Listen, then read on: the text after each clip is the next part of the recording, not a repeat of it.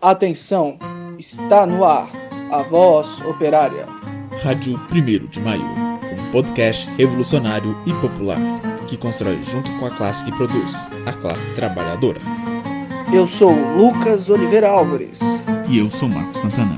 O tema desse programa é Conjuntura, Ação Direta e Antifascismo, com o convidado Selmo Nascimento. Olá a todos e todas, né? Obrigado aí pelo convite para falar aqui na, na Rádio 1 de Maio. É, meu nome é Selmo Nascimento da Silva, eu sou professor de Sociologia da Rede Federal de Ensino, é, sou militante anarquista, né? Desde 98, 1998, que eu abracei as ideias anarquistas como parte da minha vida, da minha atuação política, né? E hoje eu milito, né, sou filiado ao Sindicato Geral Autônomo do Rio de Janeiro, que é uma tentativa de reconstrução do sindicalismo revolucionário aqui no Brasil, a partir de uma federação, né, que é a Federação das Organizações Sindicalistas Revolucionárias do Brasil, a FOB, fundada em 2010. Então, estamos completando agora 10 anos de, de existência, mas a proposta né, do, do Sindicato Gerais Autônomos é algo mais recente, né, de 2017 para cá. Então, temos essa luta muito grande é, de trazer para o sindicalismo as suas origens. Né? O sindicalismo que aqui no Brasil e no mundo surge revolucionário, né? surge revolucionário como organizações revolucionárias, é, acabaram passando por um processo de reformismo né? e se burocratizaram. Né? Então, mas a minha militância é, hoje é nesse sentido de trazer as lutas sindicalistas no campo revolucionário. Né? Por isso que a FOB é hoje uma organização muito importante da qual faço parte com outros companheiros e companheiras na luta pelo, pelo Brasil afora. A racialização é um fenômeno muito importante para o capitalismo, em especial nas Américas. Ela ganha contornos mais pronunciados com a ascensão de governos fascistas. No entanto, houve reações desde o fim de maio uma erupção de atos populares que começaram nos Estados Unidos após o assassinato de George Floyd, o homem negro sufocado durante quase nove minutos sob o joelho de um policial branco. A reação foi rápida e intensa, lotou as ruas de Minneapolis e levou ao fogo da delegacia e onde se espalhou e também pelas outras cidades dos Estados Unidos. O fascismo no Brasil também impôs a necessidade de ir às ruas, devido à sua política genocida e que, além de legitimar o genocídio do povo preto e pobre, em meio à pandemia, assumem a postura de salvaguardar o lucro das grandes empresas, empurrando a população para o risco de ter que sair para trabalhar. Olhando para o cenário atual, qual a análise dessa conjuntura nas Américas? É, a conjuntura é uma conjuntura de total enfrentamento né, da, da luta de classe. Nós estamos num momento em de, que, de avanço efetivo né, das classes dominantes, capitalismo a partir né, dos seus grandes empresários, seja da indústria, seja da terra, seja os latifundiários, né, seja os banqueiros, associado. Então, isso torna né, a luta de classes é, incendiada, né, cada vez mais polarizada. Né? E, por outro lado, a gente acompanhou uma falência é, do chama da chamada via eleitoral. Né? Os, o Raul Zbeck, né, intelectual uruguaio, né, chama os governos de esquerda da, da América Latina, né, Lula, é, Moraes, Evo Morales, né, Mujica, de progressistas, né? Então esses governos progressistas eles faliram, né? O seu projeto, né, efetivo de conciliação de classe faliu. E a, essa falência, dessa falência surgiu a ascensão da, da extrema-direita, né? E a resposta da, da do povo, né?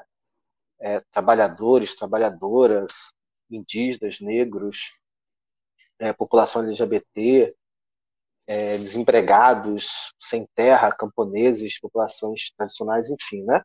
Todo, todas as classes oprimidas se levantam, né? É, o problema do proletariado, né, o problema nosso, né, do, pertencente às classes oprimidas, é que os governos de concertação, os governos progressistas, os governos de esquerda, produziram uma desorganização né, muito grande. Então, diversos setores da classe trabalhadora, que antes tinham organismos de ação, de organização de resistência, né, é, acabaram sendo convertidos em organismos de conciliação de classe. Então, isso dificulta sobremaneira a, a resistência. Mas isso não a impede, né, efetivamente. Por isso que a resistência, quando chega, chega de maneira explosiva, né? violenta, como dizia Bakunin. Né? O povo está sempre disposto a é, se dedicar e fazer, é, dedicar sua vida à causa do seu direito. Né? Quando o seu direito é massacrado, né? a, a revolta popular ela é intensa. Né? Mas só essa revolta não é suficiente. Né? É necessário que essa revolta se converta é, naquilo que o Bakunin e Proudhon chamavam de forças coletivas, né? organismos auto-organizados da classe trabalhadora capazes de dar continuidade a um projeto de emancipação né, da classe trabalhadora. É, obviamente que o, essa insurgência né, negra, com protagonismo negro nas Américas e no mundo, né, não se não se restringiu apenas ao, à América do Norte, à América Latina, mas também se estendeu para países da Europa.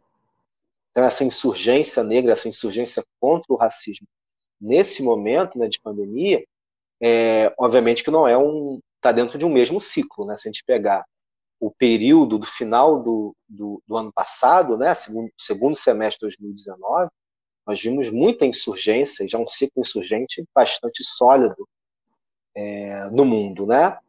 Uh, na, na Ásia, no Extremo Oriente, no Oriente Médio, na Europa, né, no norte da África, uh, aqui na América do Sul, Chile, né, no final do ano passado foi né, um turbilhão de, de lutas populares, né, de enfrentamento ao Estado burguês, né, é, Bolívia, né, enfim, então um conjunto de, de, de manifestações de luta é, que tem continuidade agora nesse contexto de pandemia, né, e aí é, são um novo ingrediente que é a pandemia da Covid-19, né, que obviamente massacra muito mais o povo pobre, o povo negro, as comunidades indígenas, né, situações mais de vulnerabilidade, e que ora se insurge né, contra todas essas formas de massacre, inclusive o massacre que é o genocídio provocado pelo descaso das autoridades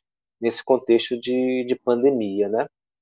Mas é aproveitando esse gancho, né, que você trouxe uma explicação muito boa sobre essa, essa visão essa visão das conjunturas, né, que vem se construindo há um certo tempo. O, o mundo já passou por um momento semelhante a esse, nessa questão da, de, de existir uma esquerda que tentou uma conciliação, uma conciliação com, com as elites, mas é e que essa conciliação também resultou no, no, no mesmo processo que foi esse processo da, do, do, do, crescimento do fascismo, né? Surgimento do fascismo. E a América Latina, ela recebe esse, essa ideia do fascismo, esse ideal do fascismo, de um modo diferente e ainda mais autoritário né, do que a, a grande Europa ou mesmo o, o, o, Império estadunidense. Né? Mas, por exemplo, a África e demais outros países, outros continentes, é, recebem o, os, os, continentes subdesenvolvidos recebem o fascismo com uma, com uma, uma intensificação é, mais elevada. E por, qual, na sua visão, qual seria a, a explicação sobre por que, que o, o, é, o fascismo aproveita dessa política de conciliação, desse, desse momento que, que a esquerda acaba caindo em uma ilusão de conciliar né, com, com o grande inimigo dela, que é o, o, o capitalismo, e aí acaba, é, momentos depois, surgindo essas ideologias fascistas e, e acabam oprimindo mais ainda o povo. É, existe uma diferença, né, entre as nações, a história, né, de cada povo, a história de cada nação. O Brasil tem uma história, uma experiência coletiva específica, né? É, nós temos, infelizmente, né, por parte da elite colonial portuguesa, né, que forjou é, é, o Brasil à sua imagem e semelhança, né, forjou segundo seus próprios critérios, né, não, obviamente a perspectiva anarquista nos impede né, de acreditar no mito das três raças, né? Foram diferentes povos, a diversidade que construiu esse país, não. Foi um projeto da elite de origem portuguesa, europeia, sobretudo, né, portuguesa, né, que forjou essa nação, né, que massacrou e escravizou os indígenas, que escravizou é, os africanos aqui nessa terra e explorou todas as riquezas e manteve todo o seu projeto colonial. É, diferentemente né, da América Espanhola, que teve processos é, de caráter revolucionário, né, vamos assim, de independência. Né? Temos a história, por exemplo, do Haiti, que é a primeira, na verdade, a segunda nação né, em se tornar é, independente nas Américas. Né?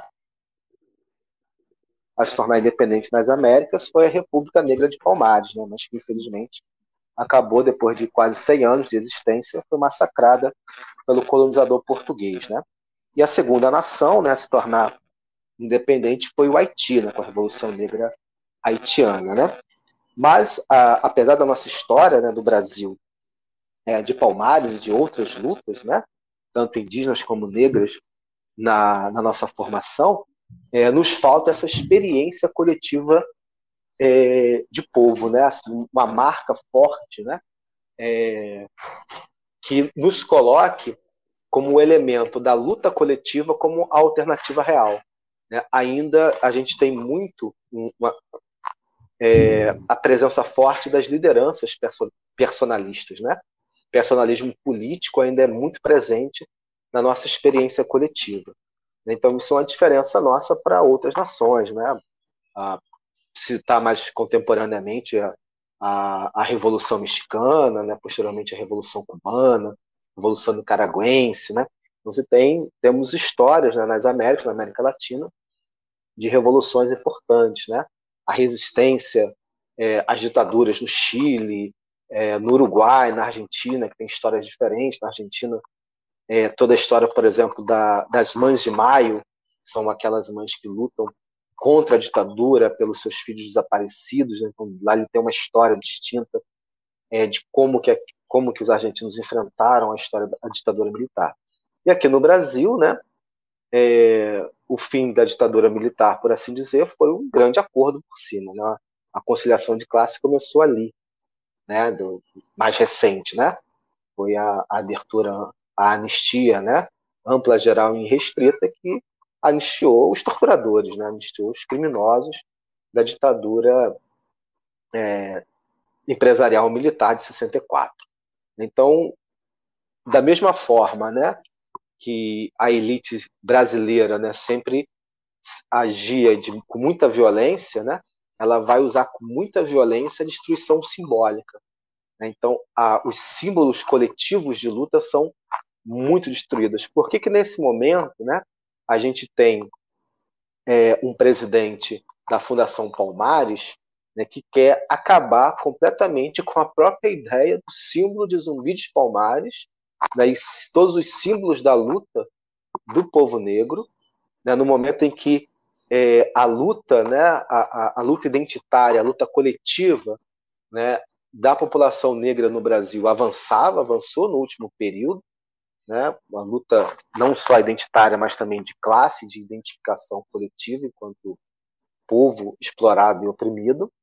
Né? Então, com a ascensão do, de um governo de extrema-direita proto-fascista, se coloca um negacionista da escravidão, né? incrivelmente, né? um negacionista da escravidão, dos mais da escravidão sobre o povo negro, à frente da Fundação Palmares. Tem um significado muito importante né? É, essa prática é a mesma prática né, daquela elite que no final do século XIX massacrou a revolta de Canudos, né, no sertão da Bahia, sob a liderança do Antônio Conselheiro, de maioria de negros e negras, né, é, é, escravos, é, ex-escravos, né, que foi logo após a abolição da escravatura, que se reuniu no Arraial de Canudos, e foi massacrado por aquela elite republicana positivista em ascensão. E se alagou a região. Né? Onde antes era a cidade de Belo Monte, no Arraial de Canudo, virou um grande açude, grande barragem. Então é apagada a memória do povo aquela sua história de luta, o significado da luta de Canudos quanto experiência coletiva. Nesse momento, né, o protofascismo no Brasil tenta apagar completamente a experiência de luta do povo negro, né, em especial né, a, a, República Negra de Palmares, que, como eu disse, foi a primeira nação independente das Américas, da luta de descolonização. Então, o Brasil, de fato, né, na história é, da formação dessa nação, né, nos modos capitalistas, nos modos burgueses, tem uma elite e Florestan Fernandes, é, ao escrever né, a sua obra clássica, né, a Revolução Burguesa no Brasil, vai dizer que a Revolução Burguesa no Brasil se caracterizou pela contra-revolução preventiva. O que significa isso? Né?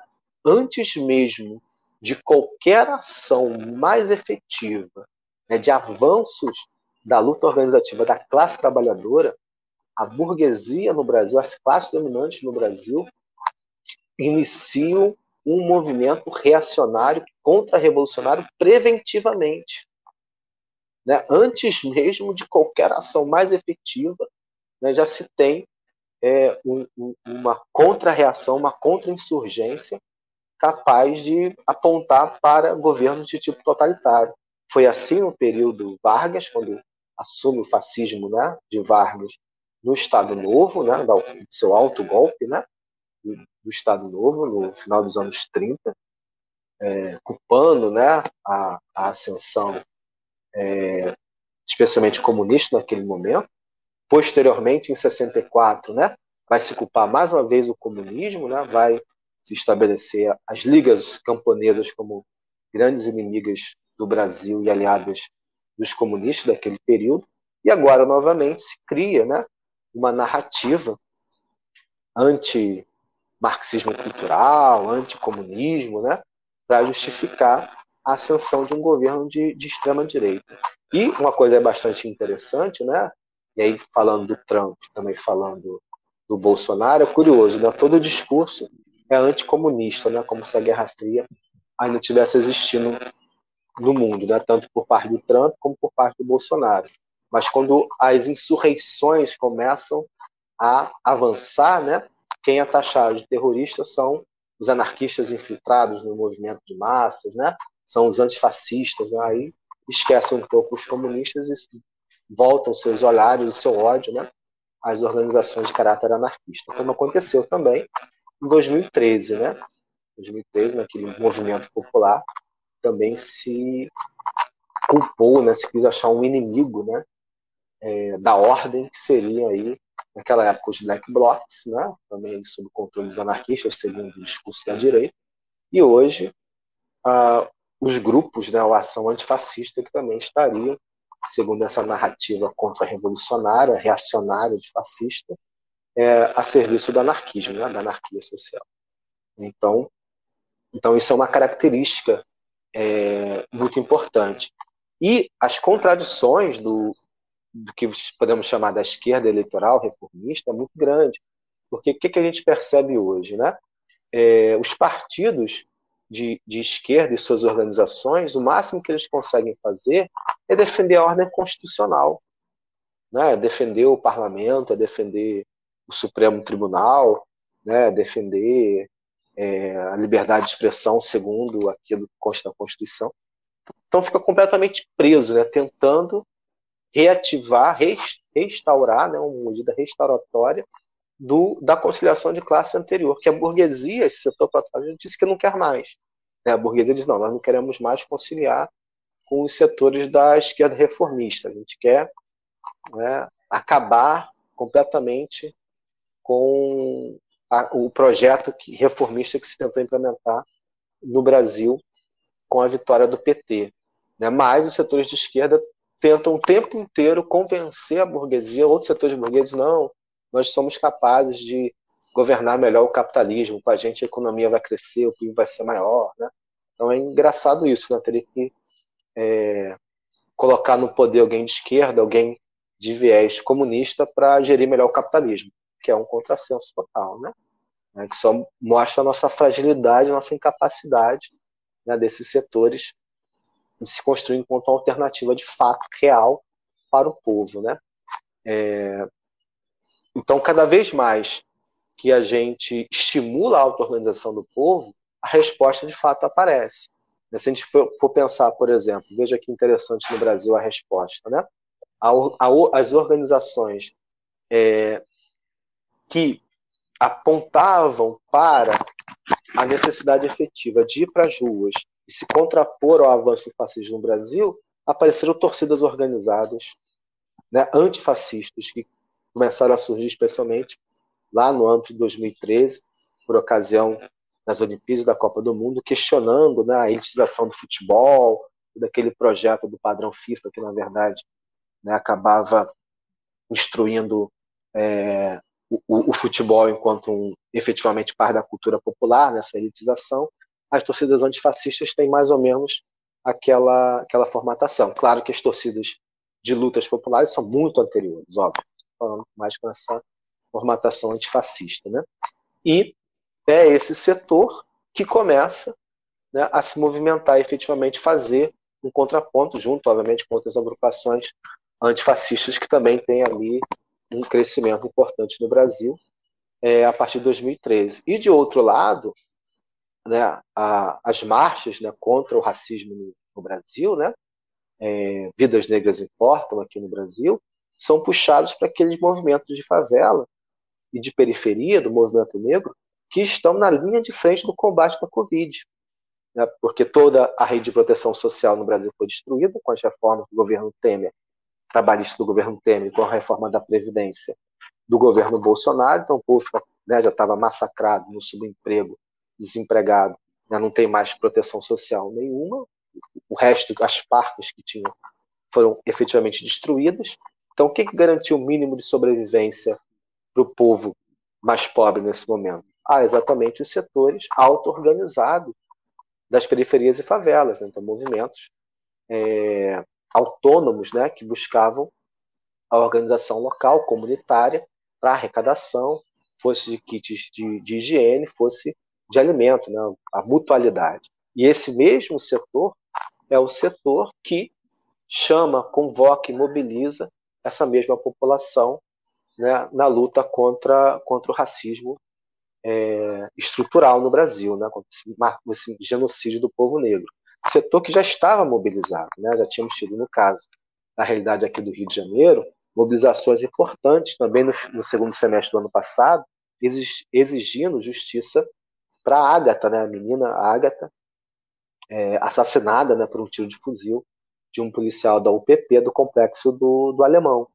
Então, essa mobilização né, contra o genocídio do povo negro também não começou agora no Brasil, ela tem né, uma origem bastante longa de luta, né, a participação fundamental do, do movimento aqui no, no Rio de Janeiro também das redes de comunidades contra a violência do Estado, que reúne também famílias vítimas da violência, as mães de Manguinhos, Manguinhos é uma favela aqui do Rio de Janeiro, que reúne mães é, que perderam seus filhos é, pela violência policial, né? Então já tem um histórico bastante de atos e de lutas contra, contra a violência que nesse momento há é, uma confluência né, da luta antifascista e da luta antirracista no Brasil, né? Agora as deficiências, né, efetivamente do reformismo é o que produzem, né, essa esse ascenso, né, é, do fascismo, né? Então durante algum tempo, por exemplo, nas redes sociais recentemente se começou, já que estamos em pandemia, né, durante o isolamento social, as redes sociais é, são sendo usadas mais do que nunca, né? É, mas os comentários, não, não quero mais saber de é, nota de repúdio, não aguento mais ver nota de repúdio. Então isso foi né, uma manifestação de uma insatisfação de uma ação de tipo reformista que não adianta absolutamente nada. Né? Escrever uma nota de repúdio dizendo que o governo é um governo fascista, Bolsonaro sabe disso. Ele usa, não à toa, que ele usa todos os símbolos né, protofascistas. E um dos principais símbolos né, dessa concepção usada pelo Bolsonaro, além né, da bandeira norte-americana de Israel, a gente tem que lembrar que ele sempre se utilizou da bandeira imperial brasileira, né? né do império escravocrata brasileiro, do último império das Américas a abolir a escravidão. Né? Então, isso não é pouca coisa.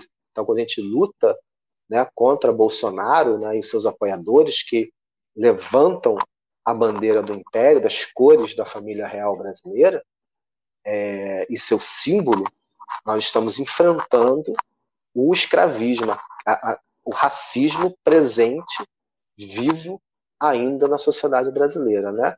E mais recentemente ainda, né, ao trazer é, o símbolo da extrema direita fascista ucraniana, a, né, como bandeira, aí pronto, escancarou de vez, não tem mais dúvidas, né? Fica bem nítido, né, a, a quem os setores, é, os apoiadores de Bolsonaro, qual a ideologia os apoiadores de Bolsonaro se filiam, né? Não tem mais nenhuma dúvida, é de fato ao nazifascismo é, contemporâneo. Então, tem que ser realmente combatido com, nas ruas, né, pela movimentação antifascista e antirracista. Voltando para o assunto que a gente tinha falado antes, eu quero antes só pedir um esclarecimento para você explicar um pouco sobre a FOB, que você acabou dando essa explicação, mas é, por exemplo, aqui no Brasil já existem outras federações e confederações, né?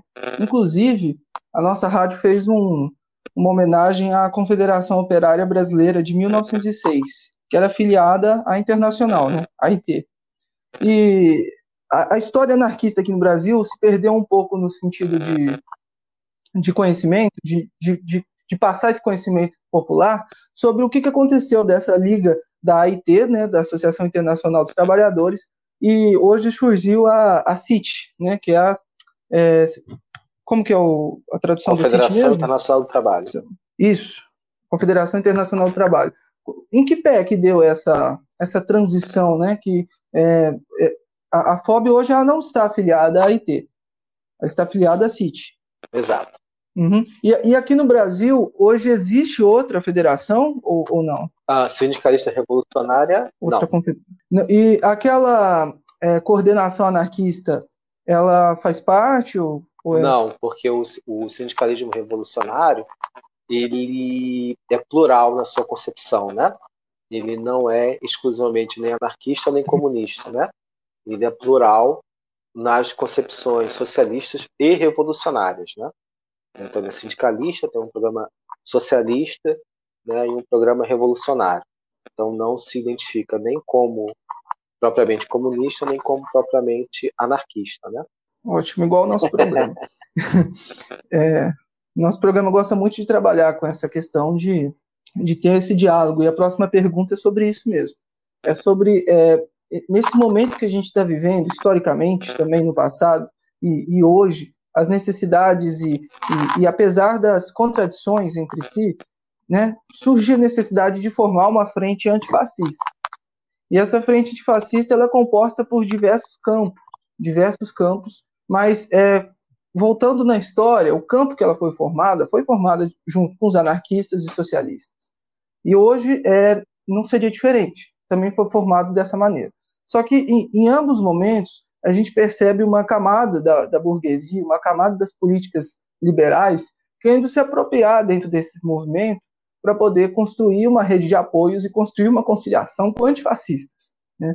Não sei nem se isso seria possível, mas é, é a, a formato que eles tentam construir. Então, eu gostaria que você dialogasse um pouco a respeito é, dessa unidade que é necessário tomar em um momento como esse, das frentes anarquistas, das frentes socialistas, do socialismo radical, do socialismo é, reformista, e, e, que pé que isso está hoje também, porque observamos que, às vezes, o próprio socialismo é, reformista acaba caindo novamente nessa ideia da conciliação de classes né? e, e, acaba deixando essa unidade antifascista um pouco é, muito para baixo, na verdade, acaba boicotando a própria unidade. Então, é, em que pé está essa unidade? Como que se constrói essa unidade? E quais são as necessidades de construir uma unidade antifascista contra né, o, o sistema fascista e também que não aceite o liberalismo como uma pauta que vá somar junto ou que vá é, substituir o fascismo. Sim, não, pergunta muito importante, né? É, e de fato a gente não pode achar que as lutas atuais, né, é, o contexto atual, ele não tenha tido paralelos na história do Brasil, na história recente do Brasil, na história do século XX, né? É, a extrema direita no Brasil já teve um movimento de massa, né? Já teve apoio popular, né? Que foi o movimento integralista brasileiro, né? Tinha o Plínio Salgado como uma das suas referências, né? É, no Brasil, inclusive, teve um partido nazista. Né? O Partido Nazista Brasileiro foi o segundo maior partido nazista fora da Alemanha. Né? Fora o Partido Alemanha, teve o, o Brasil era o segundo maior. Né? É, o integralismo, né, ele tentava se diferenciar do nazifascismo europeu, né? Seria a sua alternativa, a sua versão, né? Digamos assim, é, totalitária, né? É, brasileira, né? Seriam, ah, somos genuinamente brasileiros, né? não estamos trazendo nada ali, é, importando nada da, da, da, Europa, né? Mas todos os elementos, né? Do, do fascismo, do nazismo europeu estavam presentes nas concepções integralistas, na ideia né, da, da, integral, da unidade, da força, do militarismo, né, do nacionalismo, é, da, da, da, supremacia racial, né? Então, todos esses elementos estavam presentes no, no integralismo. Né? E um episódio muito importante na história brasileira contra é, o, o, fascismo dos integralistas né, no Brasil foi o episódio da Guerra da Praça da Sé, né? aconteceu em 34, 1934, né? É, que cunhou, né, a expressão, né, da do, do jornal, né, Correio da Manhã, que ficou lá com a mensagem dizendo que, né, é, integralista não corre, voa, né? Foi a revoada dos galinhas verdes, né? Que o, era o, o apelido, né, dado aos integralistas pelos setores da esquerda, antifascistas, eram de galinhas verdes, né? Então era um comício, né, dos integralistas que queria acontecer na Praça da Sé, em São Paulo, e aí houve, né, uma reunião dos setores antifascistas da época, né, para uma ação direta. Então, isso é uma coisa importante, né? Então a própria ideia antifa hoje, por exemplo, quando ela, é, ela é resgatada não só no Brasil, mas no mundo, né? Ela tem esse essa conotação, né? Então ela vai se vai partir para uma ação direta, um confronto direto com um ato, uma manifestação fascista. Né? Então tinha um comício marcado é, dos integralistas e uma reunião de setores antifascistas, né, que aí reuniu, né, como estava em São Paulo, foi a Confederação Operária de São Paulo, a FOS, né, que tinha lá grandes anarquistas, nomes importantíssimos do sindicalismo revolucionário brasileiro, faziam parte, como Edgar Lieroff, né, um célebre, né, anarquista brasileiro, né, uma figura muito importante ao lado do Domingos Passos, né? É, do, é, Edgar Leroff, né? É, em São Paulo, e Domingos Passos aqui no, no, Rio de Janeiro, dois grandes, e José Oiticica também aqui no Rio de Janeiro, são três grandes expressões do anarquismo brasileiro daquele período, né? Juntamente com o Partido Comunista Brasileiro, né? Que foi formado por vários dissidentes do, do anarquismo no Brasil, né? Tinha setores, como você bem falou, reformistas, né? Do Partido socialista brasileiro daquele período, né? É, que formava inclusive uma frente única antifascista, mas tinha um caráter muito reformista, né? Então, os anarquistas, por exemplo, não participavam dessa frente única, né? Mas faziam né, ações diretas é, é, junto com esses setores, né? E aí essa conformação, essa unidade, né, fez um, uma ação e que impediu, né, impediu a realização e botou para correr o, os integralistas da Praça da Sé, então foi por isso aí que né, é, saiu essa expressão da revoada dos galinhas verdes. Então isso foi uma coisa muito importante. Então veja que a ação antifascista é para impedir a manifestação fascista, né, que, ela, que ela acontecesse. Essa esse caráter de, de ação direta. Os movimentos antifas, né, que hoje são chamados dessa forma, é, seria a contemporanização, né, forma contemporânea do antifascismo, que vai aparecer bastante nos Estados Unidos, tinha esse caráter, né? então, ou também na Europa. Né? Então, tem uma manifestação, um ato é, fascista, racista, supremacista sendo marcado para aquela cidade, para aquela hora, então os movimentos antifas vão lá e partem para o conflito, para ação direta, para impedir. Né? Aqui no, no, no Brasil, né, a, nos falta muito essa experiência coletiva, né? nos falta muito resgatar inclusive essa é, articulação e essa ação direta que ocorreu lá em 34, né, nesse episódio da Batalha da Praça da Sé, que é de fato essa unidade né, é, tática importante contra o avanço das manifestações né, fascistas. Né? É, então tem que ter um enfrentamento direto, tem que impedir aquela manifestação, né? Isso é uma coisa importante. É, infelizmente, né, a, o próprio antifascismo ele não era só uma bandeira, né, revolucionária, anarquista e comunista, mas também, como você bem falou na sua pergunta, tem setores liberais que se apropriam, né? O reformismo também se apropriou. Então, quando tínhamos, por exemplo, né, a possibilidade ali da vitória do Bolsonaro na eleição de 2018, né, houve é, no Brasil, por exemplo, uma proliferação da bandeira da ideia genérica abstrata antifascista, né? Então, as universidades, por exemplo, vários cursos universitários, né, é, estamparam bandeiras, né, colocando, sei lá, medicina na UF antifascista, né, é, direito na UFBA antifascista, e assim vai, né, várias universidades do Brasil, cursos específicos, colocando isso. Né, e eu participei de algumas dessas reuniões aqui no Rio, quando eu fui, eles estavam organizando como fazer virar-voto, como convocar é, as pessoas a votarem no Haddad. Não, eu estou querendo participar de um, uma organização antifascista, não de um comitê eleitoral do Haddad, né, do PT, dos seus apoiadores. Então ali você já tem uma distância, né?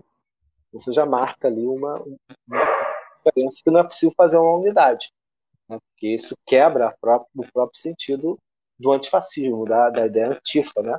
que é recuperar exatamente aquela experiência, no caso brasileira, de 34, que é a unidade para o enfrentamento, para a ação direta, não para a via eleitoral. Então, isso dificulta a, a, a unidade. Né? E os setores liberais, acima de tudo, né, aqui no Brasil, setores reformistas, né, tanto liberais quanto socialistas reformistas, né, eles têm é, uma grande dificuldade do entendimento do significado da violência. Né? Tem um apego tão grande à ordem constitucional que eles temem a violência. Né? Eles não entendem né, que a, a, revolta do povo, né, a violência popular, ela é própria da luta de classes. Né? Então, essa visão de que vai ter um enfrentamento né, e aí a população vai deixar, a opinião pública vai ficar contra o movimento, vai ficar contra as pautas. As... Não, nada disso, né? pelo contrário. Em 2013 a gente viu o contrário disso, né? quando, é, a, a, quando começou -se a resistir à violência policial, foi que as ruas foram de fato tomadas. Né? Assim, verdade, a possibilidade de fazer, mostrar que a força coletiva é capaz de impedir a ação, seja de grupos né, protofascistas, milícias protofascistas, seja do próprio fascismo organizado do Estado, pelas suas polícias militares, né, é, possibilitam um avanço maior ainda da, da luta. Então, essa diferença de, de concepção, né, de que é possível combater o fascismo por dentro das instituições, né, defendendo a ordem constitucional, e a outra concepção que defende combater o antifascismo é a partir da ação direta, isso provoca um distanciamento, né? isso provoca um afastamento. Né? É, e as torcidas organizadas, né? antifas, né? É, já tem um caráter, né? a torcida organizada, isso tem um conjunto de elementos né? de, de criminalização. A torcida organizada é criminalizada, né? É, a população que vai nas torcidas já é criminalizada, né? por serem de maioria negra já são criminalizados, maioria da, da, periferia já são criminalizados, então já todo não grupo ali já é oprimido né? pela sua própria condição social, né? e ainda a sua forma de organização e expressão cultural ainda é o futebol e torcida organizada. Né? Então são ingredientes que mostram bastante a, a, o medo né, que reform, reformistas e os próprios, o próprio Estado né, é, e o governo fascista no Brasil têm, né, exatamente por vir desse a ação direta vir desses setores, né, como torcidas organizadas antifascistas, né, que são de maioria de população negra, né, favelada e periférica, e que é, estão muito acostumados com a violência, com a violência cotidiana. Então eles entendem que a ação direta, né, é, que a política, né, se faz também com ação direta, com enfrentamento. Eles não têm medo da violência. É, é impressionante como a esquerda perdeu esse contexto, né, entender essa linha da ação direta, de essa questão da, da própria ideia de violência, a própria ideia de baderna, né, que como que a própria esquerda hoje, uma esquerda institucional, tenta excluir isso ao máximo possível do, do, da luta de classes, tenta excluir é, esse tema, esse, esse nome, essas ações da própria luta de classe, como se a esquerda não existisse isso, sabe? Sim, exatamente, né? É, na verdade, a própria ideia né, do parlamento é a antítese da ação direta, né? Porque o parlamento né, é o parlar, né? Então vamos falar com, pelo argumento. Então a ideia é completamente idealista, né? Uh, mas a própria é, direita ela sabe que ali não é a forma de manter efetivamente o poder, né? Não à toa o Bolsonaro e os seus apoiadores o tempo inteiro se utilizam, né, do terror, da chantagem, da ameaça do retorno, né, de um do fechamento de regime a partir de de, uma, de um golpe ou intervenção militar, né? Então eles estão ali colocando o tempo inteiro o elemento da violência, né, do checkmate dado pelas forças armadas, né? Pelas aqueles que têm pela violência nesse sentido, né? É, e o povo que sofre, né? Das periferias, o povo negro, o povo das favelas, né? Nos bairros proletários que sofre diariamente a violência, né? E age cotidianamente também de maneira a se revoltar, né? Diante dessa violência, né? Não, não teme ela, né? Pelo contrário, sabe que tem que se impor enquanto tal. É, o problema é, como eu coloquei anteriormente na visão do Bakunin, né? Somente essa revolta por si só, ela é só o instinto, né? A primeira resposta que o povo tem diante da ameaça fascista, diante do genocídio do povo negro, né? Mas é necessário que esta revolta se converta numa força coletiva, ou seja, numa experiência coletiva de organizações que mostrem o espírito coletivo construindo, né? Não só é porque a, a grande a justiça, a igualdade, a liberdade, o socialismo será construído sobre as ruínas, né? Do velho mundo, né? Então a gente tem que destruir a ânsia destruidora, como dizia Bakunin, é também uma ânsia de construção, né? Então as imagens, por exemplo, das revoltas contra o assassinato do George Floyd, né? Lá em Minneapolis, né? Do, do dos prédios públicos da repressão em chamas, né? É, simboliza exatamente esse desejo da destruição daquele sistema que tortura e mata, principalmente as pessoas negras, é, para construir um novo mundo. Então, sem incendiar esse velho mundo, sem colocar ele abaixo, a gente não consegue construir um novo mundo, né? Então, mas só que a esquerda reformista ela se abraça nesse velho mundo, né? Se abraça na ordem burguesa, cai no idealismo do parlamento, né? De que é da força do argumento, etc, etc, que é idealismo, né? Um romantismo total, né? E o povo sabe que, que isso não é verdade, né? Que o, o parlamento é uma grande farsa. Então, qual seria a maneira para a gente destruir e colocar os fascistas para voarem novamente? Primeiro, organização. Primeiro passo é isso, né? Organização é o primeiro passo. Seja incluída essa organização em torcidas, né? Torcida de futebol, grupos proletários, né? É, cultura marginal, né, cultura urbana, cultura camponesa. Então, todos esses espaços de organização eles, eles, são importantes. E eles devem ser o tempo inteiro politizados. Né? A gente não pode achar né, que o povo não gosta de política. Pelo contrário, né? se tem uma torcida antifa que coloca a pauta, a luta contra o governo, é porque o povo né, mais massacrado, mais moído, quer elementos de política, quer debater, quer entender a realidade, quer enfrentar cotidianamente é, essas lutas, né? Então, a organização é muito importante. Por isso que a FOB e os seus sindicatos gerais autônomos, né, as outras organizações que fazem parte da FOB, né, como a, a Rede Estudantil Classista e Combativa, e as suas organizações populares, como a Casa de Resistência, em Feira de Santana, Bahia, é, entendem que a organização de base, por local de trabalho, por local de estudo, por local de moradia, é um ponto fundamental. Então, criar polos de resistência né, em cada local do trabalho, em cada escola, cada universidade, cada bairro, cada periferia, cada favela, é fundamental. Né? Então, essa organização, politizar o tempo inteiro esses espaços da vida, né? mas politizá-los com uma proposta autônoma da classe trabalhadora. Isso é muito importante, né? Desvincular, é, buscar, né, romper efetivamente com todos os parâmetros da política burguesa, né? Do parlamento, da Constituição burguesa, das suas instituições, né? Porque na verdade o povo já faz isso. Só para dar um exemplo, né? É, quando teve o, o início do cadastro do auxílio emergencial durante a pandemia, várias famílias, várias pessoas não conseguiam se cadastrar porque estavam sem seu CPF. Né? E o CPF estava cancelado porque as pessoas não foram votar. a abstenção, né, ou seja, a recusa instintiva à política burguesa está muito presente na vida do povo. Né? Então, o povo né, é, é completamente absurdo a fala né, preconceituosa de que é, o Brasil tem pobres de direita, os pobres votaram no Bolsonaro.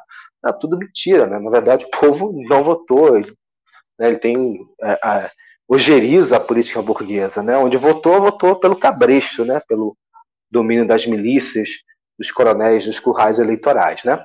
O próprio discurso, né? O próprio discurso, do, esse discurso da família, esse discurso de da Sim. salvação fascista, né? Que herdou dos outros projetos fascistas de, de um falso acolhimento das camadas populares, um, um, discurso populista falso com esse ideal fascista que Bolsonaro se, se sim, nessa última sim, eleição. a Ku Klux Klan fazia isso muito bem, né?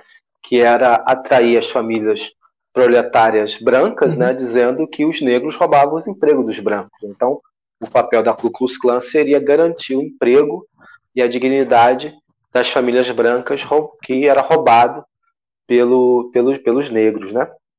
Então, a, a organização, né, a forma de enfrentar efetivamente esse avanço é pela organização. E essa organização, ela, né, quando, a gente chama, quando a gente chama que isso é uma auto-organização, é porque ela não tem vínculos né, com uh, elementos externos ao próprio povo, que é o, o Estado burguês e suas concepções é, dominantes né, do seu universo liberal, seu universo totalitário, né? Porque o sonho né, de todo liberal é virar um fascista, né? Eles mentem dizendo que não, mas esse é o, esse é o grande sonho de todo liberal, né? Existe, existe uns jovens estudantes do liberalismo que se prendem numa ideia de que o liberalismo seria a própria liberdade, né? Mas aí aconteceu um fato muito interessante esses dias, que foi aquela pesquisa no Twitter e o pessoal descobriu que existia o socialismo e liberdade. e muitas pessoas que achavam que seriam liberais por, por uma ideia ou outra que apareceu numa televisão e ela achou que ela era liberal por isso, acabou dando nesse teste aí socialismo liberdade. E ela mesma foi pesquisar o que, que era isso.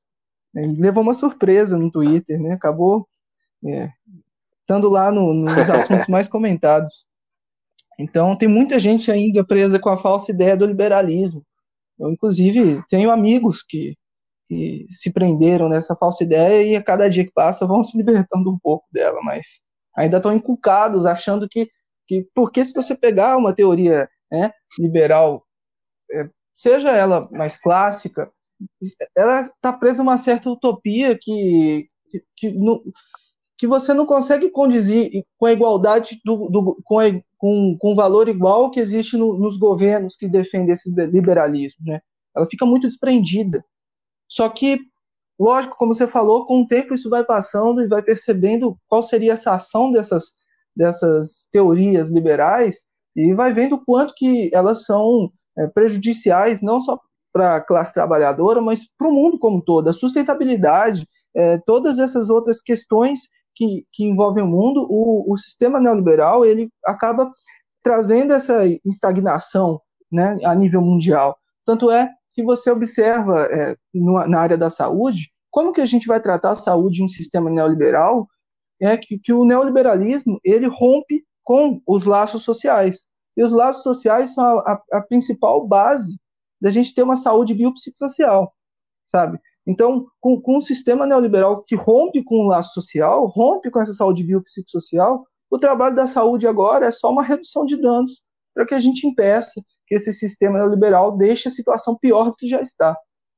Então, é preciso sim colocar diversas e diversos trabalhadores nessa frente para romper com o neoliberalismo, lembrando que a frente antifascista é, ela é contra o fascismo e contra esses aliados dos fascistas que se escondem às vezes e que às vezes estão junto com a gente, que são né, esses liberais e muitos perdidos né, nesse meio liberal que é, precisa, a gente precisa trazer esse, esse debate para eles, para eles reverem o posicionamento deles. É, você tem muita, tem total razão quando você falou, né, de que é, a realidade apresentou uma realidade concreta, né? Como é que o neoliberalismo, né, na sua proposta, é completamente destrutivo né, dos sistemas é, minimamente entendidos como algo que é um direito, né, um direito coletivo, como saúde, educação, previdência, né?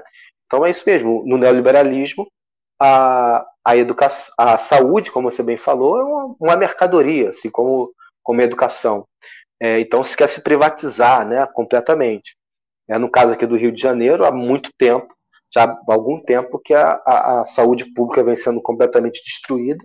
Acho que você deu um exemplo muito bom, que é da saúde, né? Como que a, a concepção neoliberal né, destrói aquilo que é considerado direito né, fundamental do povo, né, saúde, educação, previdência, assistência social, né, então, sucessivos é, direitos trabalhistas, então, sucessivos governos destruíram, né, venderam como mercadorias a educação e a saúde, e agora, nesse momento de pandemia, que o povo precisa de uma rede de proteção social, se vê completamente na situação de vulnerabilidade diante de uma crise sanitária é, sem precedentes, né? É, então, de fato, recoloca a necessidade da, da, da, organização coletiva como alternativa. E é exatamente essa contradição né, que coloca com que o povo se revolte né, e entenda que as ações antifascistas e antirracistas né, são a alternativa, né, a, contradição que se coloca de maneira né, fundamental. É, hoje, é, também nas redes sociais, né, tem circulou de maneira significativa a foto de um trabalhador, né? Ele tirou a foto, se não falha a memória, ontem à noite, chegando 9 horas da noite aqui no Rio de Janeiro, ele pegando o ônibus do sistema do BRT, ele tira a foto do ônibus completamente lotado, de maioria de população negra, é, dentro daquele ônibus totalmente abarrotado, lotado, as pessoas né, de máscara, mas completamente socadas, uma verdadeira lata de sardinha, né? Então essa é a realidade do povo. Então essa, essa é a contradição. É por isso que o povo sai às ruas contra o fascismo e contra, contra o, o racismo. Né? É, então, esse, essa contradição entre o discurso meritocrático liberal, né, que tenta se esconder de toda a sua vocação totalitária, com a realidade concreta do povo, é que faz o povo se insurgir. Né? Só que essa insurgência tem que ser né, dentro de uma política real do povo, né, uma política autônoma do povo, né, auto construída. Por isso que a ação direta é fundamental para isso, porque ela é a experiência de luta, né, aonde o povo não precisa, onde o povo rejeita, melhor dizendo, é, mediações, representação burguesa, rejeita o parlamento, rejeita os partidos da ordem, rejeita os empresários, rejeita as instituições religiosas, né? Então essa é a concepção de ação direta, né, na sua na sua concepção filosófica e política, né? E a prática, é uma prática né, do enfrentamento, né, da luta de classes, entendida ela como a única possibilidade de construção efetiva de uma sociedade justa é destruindo essas bases injustas do mundo capitalista, né?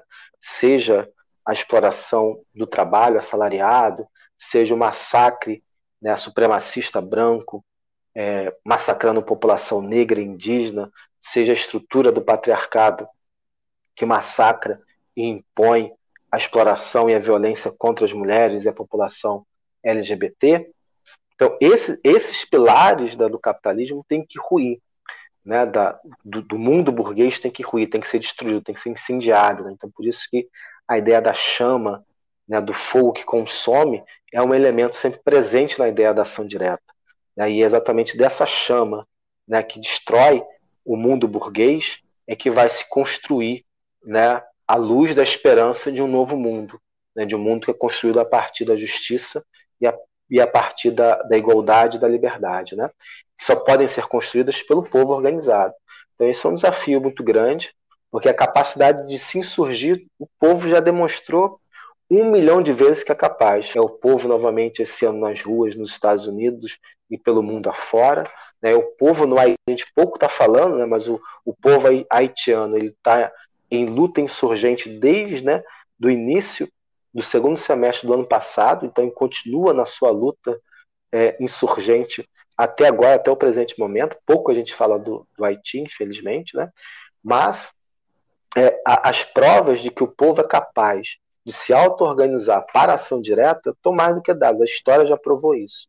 Né? Agora, o que nos falta, além desse instinto da revolta, né? esse instinto pela liberdade, esse instinto pela igualdade, é construir organizações populares capazes de dar continuidade a um projeto de emancipação popular. Né? Então é isso que esse é o salto político importante que a gente tem que dar e que a FOB e suas organizações sindicalistas revolucionárias se propõem. Né? A unidade ela, é, ela é difícil né, no campo das esquerdas porque é, se quer disputar as eleições. Né? Então, cada partido quer o seu candidato, cada partido quer o seu quinhão né, no espaço do Estado burguês, e aí ninguém se entende, né? E, consequentemente, essa, é, essas divergências no campo eleitoral elas acabam é, contaminando, por assim dizer, também as organizações populares, né? Que acabam é, infiltrando nas organizações populares o sectarismo típico dos partidos reformistas, né? Que se negam o tempo inteiro a fazer as, as alianças, desde que eles é que sejam os protagonistas, né? Sejam quem vai ser o cabeça de chave da, chapa, vai ser do PSOL ou, ou do PT? Aí não se entendem, pronto, não tem aliança nenhuma, né? Porque o objetivo é meramente eleitoral, é o, o objetivo imediato de uma eleição burguesa, não é um projeto efetivamente de emancipação popular, né? Então, enquanto esses setores estiverem completamente presos à política eleitoral, né, não vai ser possível fazer alianças, né, mais consolidadas, né? Então, o caminho, portanto, o caminho efetivo é da organização popular pela base, né? Acho que os partidos de esquerda também já deram provas mais do que suficientes que eles não estão interessados em enfrentar o fascismo. Né? O que eles querem é a conciliação com a ordem burguesa para poder alçar aí cargos no Estado burguês. Né? E aí eu agradeço né, a oportunidade dos companheiros né, e companheiras aí da, da Rádio 1 de Maio de poder contribuir um pouquinho com esse debate contemporâneo tão importante né, no Brasil, que é a da luta né, fundamental do povo contra esse avanço do fascismo no Brasil e contra esse genocídio contínuo da população negra Nós que agradecemos país. a sua presença, foi de extrema importância para o nosso programa.